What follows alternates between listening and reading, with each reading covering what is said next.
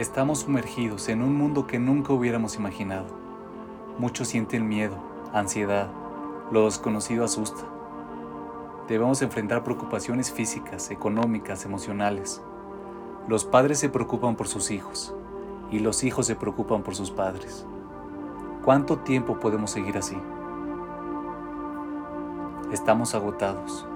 ¿Cómo podemos encontrar la fuerza y el optimismo para superar este desafío? Nos dice Shlovi Jungreis, aunque no tenemos profetas, la sabiduría judía puede guiarnos.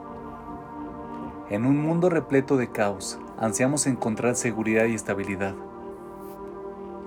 Ahora nos preparamos para Pesach y esperamos la noche del Seder. La definición de Seder es orden, exactamente la red de seguridad que tanto extrañamos.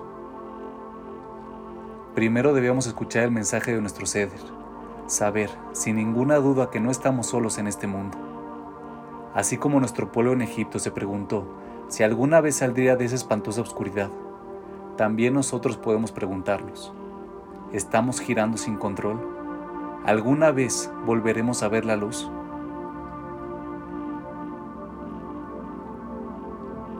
La noche del ceder viene a enseñarnos una perspectiva para la vida.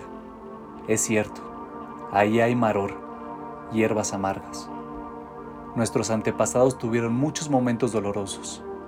Hubo momentos en los que se angustiaron y se sintieron abandonados. Pero ellos no permitieron que los momentos de maror los superaran. No perdieron su fe. Nosotros sumergimos el maror en Jaroset, una deliciosa mezcla de manzanas, nueces, vino y miel, para recordar que incluso en los momentos más difíciles debemos ver la dulzura que impregna nuestra vida las amistades, el amor, la resiliencia, la bondad que nos rodea. Dios nos sacó de Egipto y también nosotros saldremos de esta oscuridad. En nuestro ceder hacemos un sándwich de matzá y maror con un poco de jaroset, porque así es la vida. En medio de las dificultades hay flashes de alegría. Aférrate a ellas. Aprovecha el momento.